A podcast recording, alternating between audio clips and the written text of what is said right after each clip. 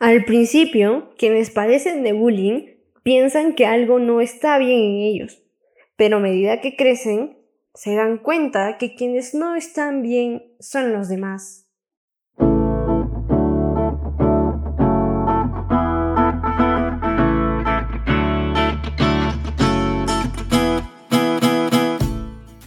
Hola, bienvenidos al podcast de Score Perú.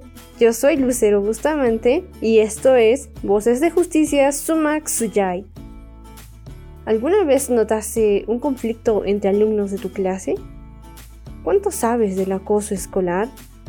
¿Sabes de alguien que haya sido agredido o insultado alguna vez por un compañero? Hoy, en nuestro primer episodio, abordaremos el bullying y el ciberacoso. Estos son problemas latentes en nuestra sociedad actual que deben ser explicados y tomados en consideración frente a las actitudes diferentes de lo común o extrañas de estudiantes, para que puedan ser ayudados y que exista una convivencia en armonía. Para empezar, ¿qué es el bullying? El bullying es un tipo de violencia caracterizada por conductas intencionales de hostigamiento falta de respeto, maltrato verbal, físico o psicológico que recibe una persona de forma reiterativa por parte de una o varias personas, con el objeto de intimidar, excluir o discriminar, atentando así contra su dignidad y derecho a gozar de un entorno libre de violencia. Este se manifiesta de dos maneras. Directamente, que es la forma más común es mediante insultos y humillaciones, empleando apodos o apelativos denigrantes, burlándose de la forma de hablar de otros, peleas y agresiones físicas. También obligarlos a hacer algo que no quieren. La otra forma es indirectamente y es mediante la exclusión social de la víctima a través de amenazas, la difusión de falsos rumores escritos o verbales. Para identificar las agresiones como bullying, deben considerarse tres características. Primero, la continuidad en el tiempo.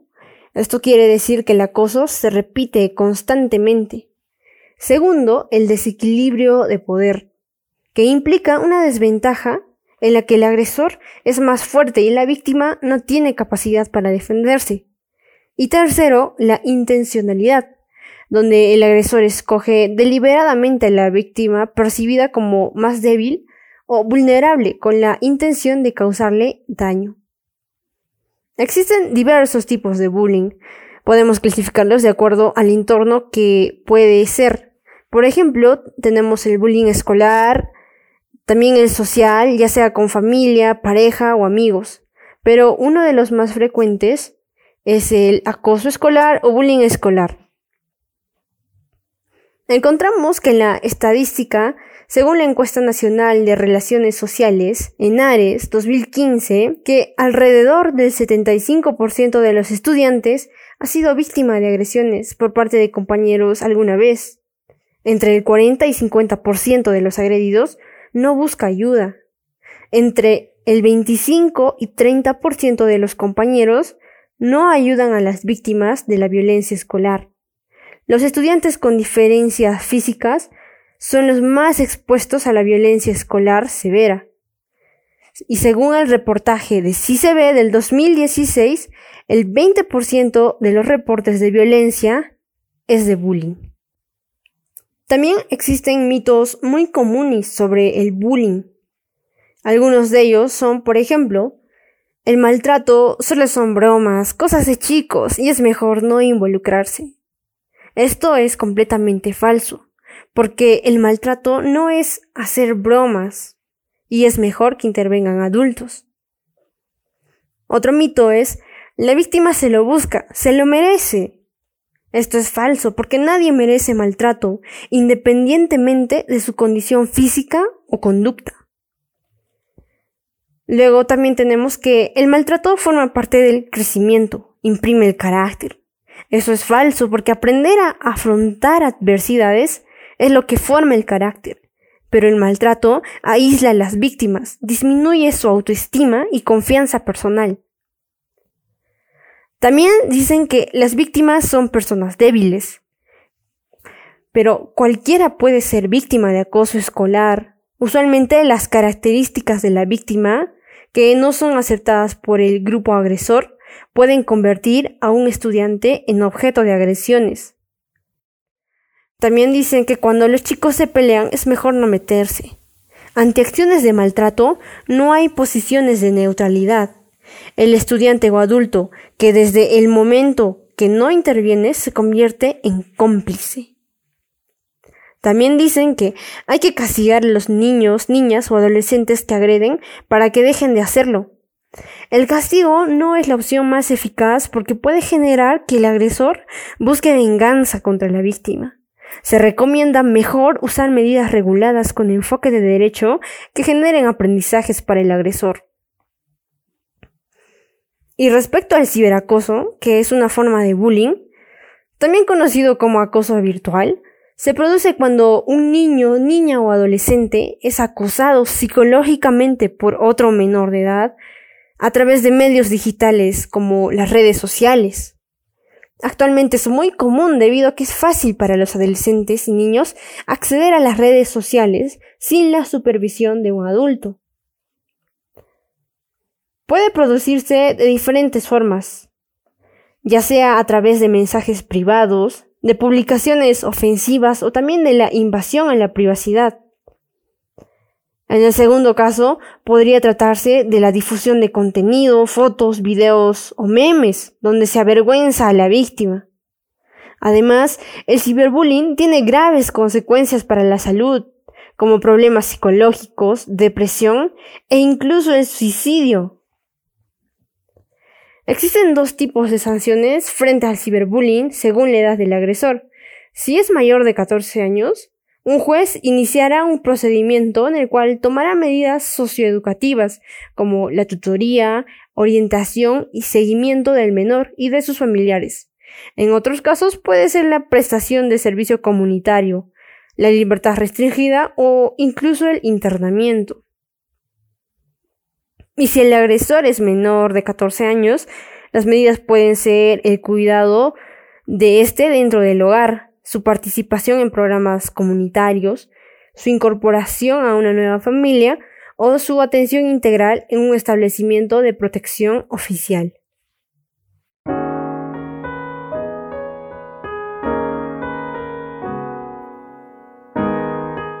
Ahora relataremos algunas historias reales de personas que sufrieron estas agresiones. Ariana, de 20 años, nos cuenta. El bullying se puede dar en las personas que menos esperas y no solo puede ser físico, sino también puede herirte la mente y el alma. Tenía una pareja a la que solía querer demasiado, pero siempre me hacía sentir menos o quería que esté completamente pendiente de él. Lo conocía estudiando y cuando estábamos enamorados, hasta quería que deje la carrera por él. Y como peleábamos, siempre me decía cosas que me herían profundamente, burlándose de mi peso o de mi forma de vestir. Yo terminaba llorando constantemente y solía decir, pero no entiendo por qué lloras, si la culpa es tuya. Buscaba la forma de siempre resultar la víctima. Cada vez que sabía que estaba equivocado, siempre decía, Puede que me he equivocado, pero tú sabes que todo lo hago por tu bien y el mío. Si soy así es porque no te quiero perder. Y yo, de tonta, se lo creí varias veces. Llegamos a un punto donde las peleas se tornaban muy feas. Solía agarrarme demasiado duro de la muñeca, que hasta un tiempo tuve que usar polos de manga larga o muñequeras para disimular las marcas que tenía. Nada en esa relación fue sano. La primera vez que intenté terminar esa relación, me dijo, si tú me dejas, volveré a estar solo y no aguanto eso. Entonces me voy a matar y será tu culpa. Siempre me tendrás en tu mente porque me abandonaste. Honestamente estaba aterrada. Se calmaba por algunos días y luego volvía lo mismo.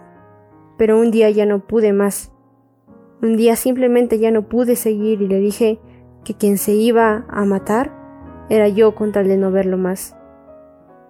Le dije en el momento, no pensaba hacerlo de cualquier modo. Luego supe que a sus amigos les decía que yo le rogaba por no terminar o que me iba a matar si él me dejaba.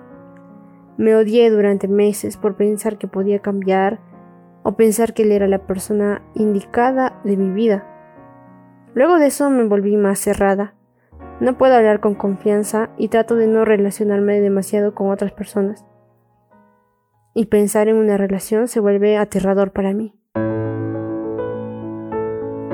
Estimada Ariana, el bullying de pareja es más común de lo que creemos. Basta con que sea reiterativo, intencional y desequilibrado. Además puede ser parte de las relaciones tóxicas. Por ello es importante identificarlo a tiempo y comunicar a la otra persona los sentimientos que generan actos que tal vez para vuestra pareja se dé cuenta. Pero si aún así persiste, entonces es mejor dejar la relación y pedir ayuda. Adicionalmente puedes acudir a un especialista del tema.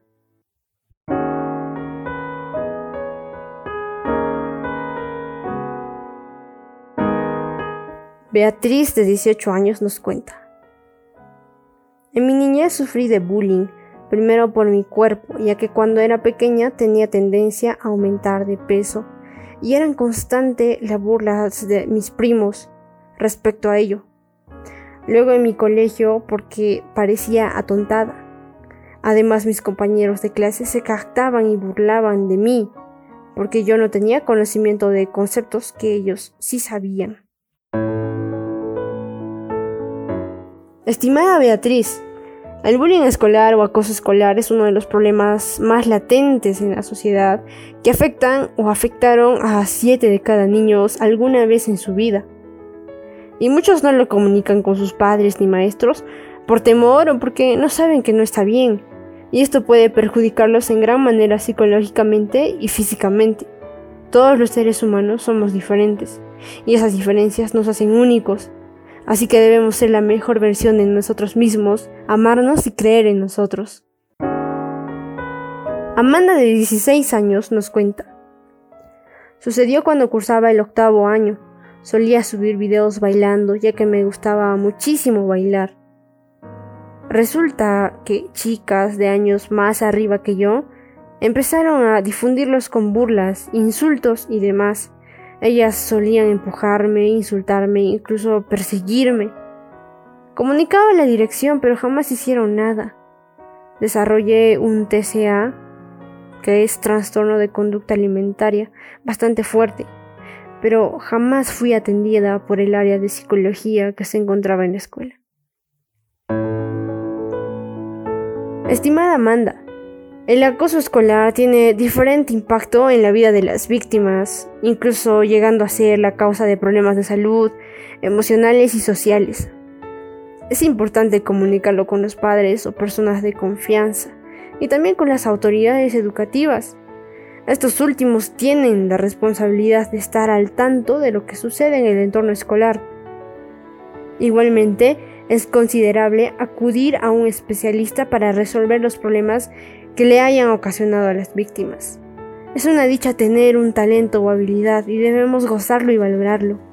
Aunque otros quieran burlarse de eso, realmente a quienes lo hacen suelen carecer de muchas cosas y no debemos tomar en cuenta sus malas intenciones pero si esto es reiterativo y más allá, entonces debemos buscar ayuda. Lucía nos cuenta. Todo empezó en el colegio cuando tenía 5 años. Lo primero que recuerdo es que la mayor parte de la clase se reía de mí por ser la más bajita, y empecé a complejarme. No tenía amigos y nunca hacía actividades ni participaba en viajes. La única relación que tenía en el colegio era como una niña dominante y mandona que quería ser mi amiga, a cambio de hacer ciertas pruebas, como por ejemplo sostenerme colgada por los brazos de unas barras de metal que había en el patio del colegio y aguantar como podía colgada dos minutos. En otras ocasiones me pedía lápices, témperas nuevas o cosas mías que a ella les gustaba y se las quedaba. Y si me quejaba me ridiculizaba delante de todo el mundo. Se lo dije a mi mamá al cabo de unos años, y ella habló con la madre de esa niña. pero sus padres la defendían incondicionalmente y me culpaban a mí de todo. Cuando llegaban alumnos nuevos al colegio, yo descargaba un enfado inconsciente que tenía con ellos. Supongo que copié los patrones de conducta que había tenido esta niña conmigo. Cuando hablé con mi madre me di cuenta de lo que estaba haciendo y dejé de hacerlo. A partir de los 10 años, gracias a ir a actividades extraescolares, empecé a conocer más niños y llevarme bien con algunos. Allí se dejaban las cosas, interactuaban sin burlas y me di cuenta de lo que había vivido no era normal. Dejé de hacer caso a lo que aquella niña me obligaba a hacer y se enfadó muchísimo. Con el tiempo me dejó en paz. Si estás siendo víctima de bullying, no te lo calles. Díselo a tus padres, a profesores. Es importante sacarlo a la luz cuanto antes. Por ti y por esa persona que debe modificar su actitud cuanto antes. Agradecemos a todas las personas que nos enviaron sus historias y les enviamos mucha fuerza y amor para que sigan adelante y les vaya de maravilla. Al igual que todos quienes sufrieron de bullying y quienes lo sufren actualmente. Pidan ayuda y cuéntenselo a sus padres, familiares, personas de confianza u organizaciones asistenciales. Ustedes pueden y cuentan con nuestro apoyo. No olviden que valen más de lo que creen. Continuando con nuestro podcast, ahora daremos algunas recomendaciones respecto al ciberacoso. ¿Qué hacer si eres víctima de ciberacoso? No reacciones o respondas. El agresor o la agresora puede estar esperando que lo hagas. También tienes que guardar las evidencias. Puedes tomar una foto o guardar la publicación en tu computadora o celular. Además, bloquea a la persona que se está molestando y reporta el hecho. Busca ayuda, conversa con tus padres u otro adulto de confianza. Si te piden material íntimo, no lo envíes. Y si ya lo has hecho, no envíes más. No elimines al agresor o agresora hasta que se lo hayas comentado a tus padres. Tenerlo como contacto puede servirle a la policía para arrastrar su ubicación y captura. Evita comentar o facilitar información personal. Si saben qué colegio estudias o la dirección de tu casa, podría ubicarte fácilmente. ¿Cómo prevenirlo? Aquí te sugerimos algunas ideas. Primero, pregúntate si la amistad que tienes con tus contactos en las redes sociales es verdadera. Analiza cuidadosamente la información que te brindan y cuida la información que compartes con ellas y ellos. También cuida tu privacidad. Publicar información personal como tu dirección, ubicación y teléfono puede ser muy peligroso. De preferencia no la publiques o compartas. Nuestra consideración y respeto hacia lo demás solicita permiso antes de etiquetar fotografías de otras personas y asegúrate de que la información que publicas no hará daño o molestará a otra persona. También contribuye a generar un buen ambiente en Internet. Promueve el respeto a la privacidad e intimidad de cada uno de tus contactos. Y es muy importante que configures tus perfiles en las redes sociales de forma segura identificando las opciones de privacidad y bloqueo de todas las aplicaciones que usas. Y utiliza en las redes sociales perfiles en modo privado. Así evitarás que cualquier persona pueda ver tus fotos y tus datos. Concluimos con una frase que dice así.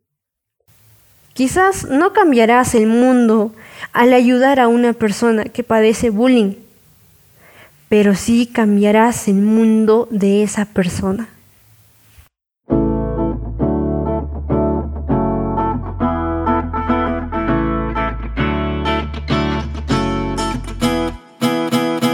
Gracias por haberte quedado hasta el final. No olvides seguir a Score Perú en sus redes sociales, en Facebook e Instagram. Esto ha sido Voces de Justicia, Sumac Suyai. Nos vemos en el próximo episodio.